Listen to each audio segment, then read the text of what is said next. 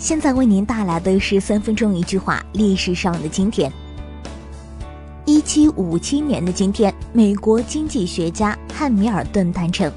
汉密尔顿是华盛顿管制时期的经济政策的主要构思者，因为他的观点有大批支持者，所以他创立了联邦党，并成为该党的领袖。一八五一年的今天，太平天国金田起义。洪秀全率起义军在金田村向清王朝宣战，建号太平天国，起义军成为太平军，封五军主将，并颁布简明军律。从今天开始了轰轰烈烈的太平天国运动。一九三八年的今天，《新华日报》创刊，它是由周恩来等老一辈无产阶级革命家亲自创办，前身是中国共产党机关报。在抗日战争爆发后，成为共产党在国统区合法出版的刊物。一八六八年的今天，蔡元培诞辰，他是我国近代革命家、教育家、政治家。北伐时期，国民政府电都南京后，他主持教育行政委员会，筹设中华民国大学院，主导教育及学术体制改革。一九二二年的今天。加拿大多伦多综合医院的医生班廷博士首次使用胰岛素治疗糖尿病。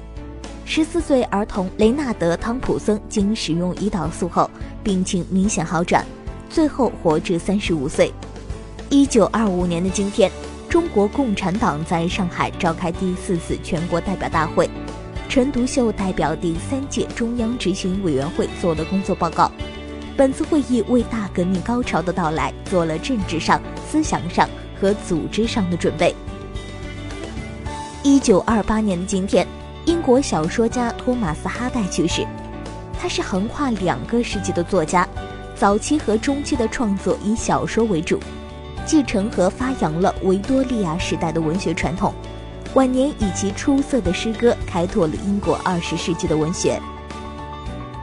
一九四三年的今天，重庆国民政府和美国、英国分别签订了取消英美两个国家在华之外法权处理有关问题之条约与换文，同时取消在北京与中国政府签订的辛丑条约。